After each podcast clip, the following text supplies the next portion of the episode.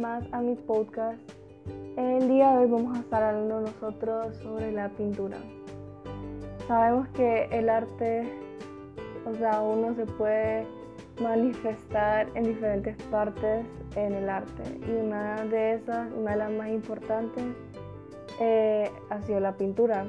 La pintura, la pintura ha sido una de las bellas artes más antiguas se ha ido desarrollando muchísimo ahorita con la tecnología que ha estado avanzando, entonces hay más, eh, más como creatividad, o sea, como hay más tecnología ahora uno puede diseñar en los, en los iPads o puede diseñar en el celular, entonces ha ido creciendo, pero esta vez vamos a hablar sobre eh, hecho a mano, entonces eh, vamos a empezar. Sabemos que la pintura se trata de que uno haga algo original, o sea, que, eh, que pintemos en, los lienzos, que pintemos en papeles, también podemos eh, pintar en hojas, en las paredes, podemos pintar en cualquier lado, sinceramente. Y lo voy a mencionar como las pinturas que son como las que más usamos nosotros o las que o las eh, variedades de pinturas que hay. Eh, están las líquidas y están las que son como polvo, que algunos se mezclan con agua. Eh, una de las primeras pinturas que les voy a mencionar es la pintura acuarela. La acuarela se eh, mezcla con agua y algo que yo les aconsejo demasiado es que no usen una hoja normal, o sea, una así de trabajo, o sea, o de la escuela porque son súper flexibles. Entonces como la acuarela necesita agua, se les va a humedecer demasiado la página que incluso se les puede llegar a romper. Entonces yo les aconsejo que compren de esos papeles que son duros, que, son resistentes y son especiales para esos tipos de pintura. Eh, también son, eh, no, o sea, esas pinturas no las va a dejar como otras pinturas, como está la acrílica o la óleo, sino que esas son más suaves, estas son más suaves. Se va a ver más suave el color y más eh, cálido. Ahora iríamos con la pintura acrílica. Eh, creo que la acrílica es una de mis favoritas porque siempre es la, que he usado mucho. Y eh, siempre hay una desventaja y la desventaja de la acrílica es que eh, se seca demasiado rápido. O sea, ustedes no pueden estar, eh, digamos que quieren difuminar, hacer un atardecer y le quieren poner primero el azul, lo del azul claro, lo del blanquito, amarillo y un poco de anaranjado rojizo y bueno, ahí quieren hacer demasiada combinación. Entonces, Deben de tener cuidado porque como les dije se seca demasiado rápido el acrílico, entonces tienes que estar poniendo el pincel en agua. Eh, no hay que humedecerlo demasiado porque también eh, si lo hace demasiado eh, así se les va a... La pintura les va a salir más diferente. O sea, les va a salir una parte más clarita, más como con agua. Entonces por eso tienen que tener cuidado. O sea, tienen que practicar demasiado con el acrílico.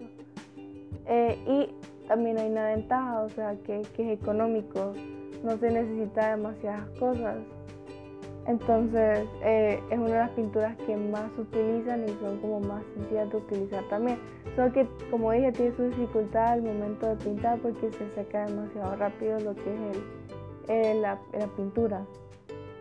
Ahora iríamos con la pintura al óleo. Eh, la pintura al óleo creo que es la, o sea, es más fácil de usarla.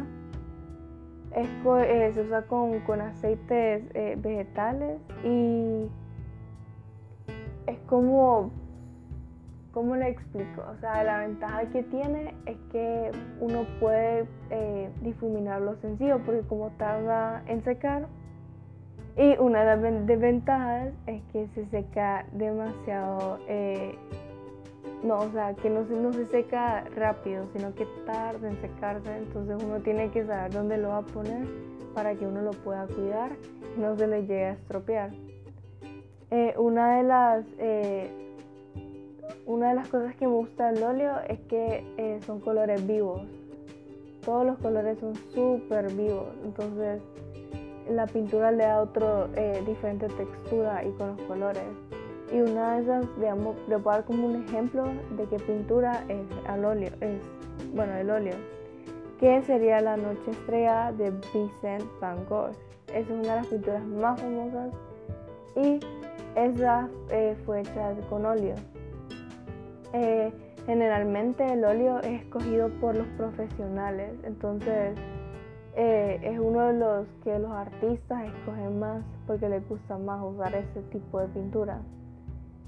Ahora iríamos con una que tal vez no la escuchan demasiado, pero es la tinta china.